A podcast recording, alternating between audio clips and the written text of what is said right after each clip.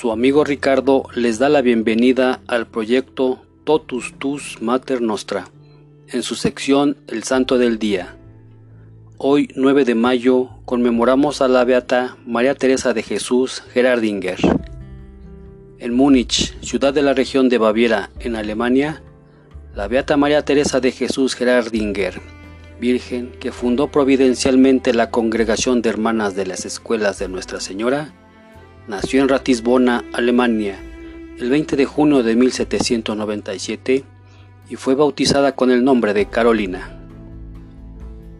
Su vida y parte de su obra se vio envuelta en las vicisitudes sociales, políticas y religiosas originadas por la Revolución Francesa iniciada en 1789, ya que bajo el gobierno de Napoleón en 1809, las escuelas religiosas fueron suprimidas. Sin embargo, con la ayuda de George Michael Bittman, consiguió la aprobación de dedicarse a la educación con otras compañeras en los pueblos rurales de Baviera. De ese modo, se fue formando la futura congregación de hermanas escolásticas de Nuestra Señora, hasta su aprobación en 1835. Fue educada bajo los cánones de la Orden de San Agustín. Se desconocen pormenores de su infancia y juventud. Tuvo que abandonar la escuela al ser cerradas estas por el gobierno bávaro en 1809. Sin embargo, Carolina conservó los valores cristianos que le habían inculcado con la convicción de dedicarse a Dios. En 1828, al restablecerse las libertades religiosas, encuentra el clima propicio para cristalizar la idea surgida desde hace tiempo, crear un instituto para la educación cristiana. Así, junto con varias compañeras de ideas afines, abre un convento donde establece la primera escuela de las Hermanas de Notre Dame.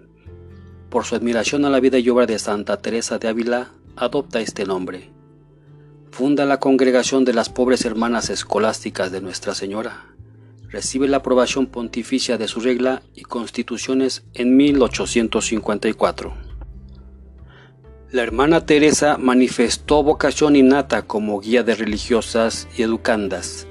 Su carisma y profunda fe permitió la rápida expansión de su congregación a toda Europa y a Norteamérica, donde funda escuelas diurnas y nocturnas para trabajadoras primarias y para preescolares, orfelinatos y las llamadas casa de día, donde las madres trabajadoras dejaban a sus hijos mientras laboraban. Asimismo, funda escuelas femeninas de capacitación para el trabajo en fábricas, talleres o industrias.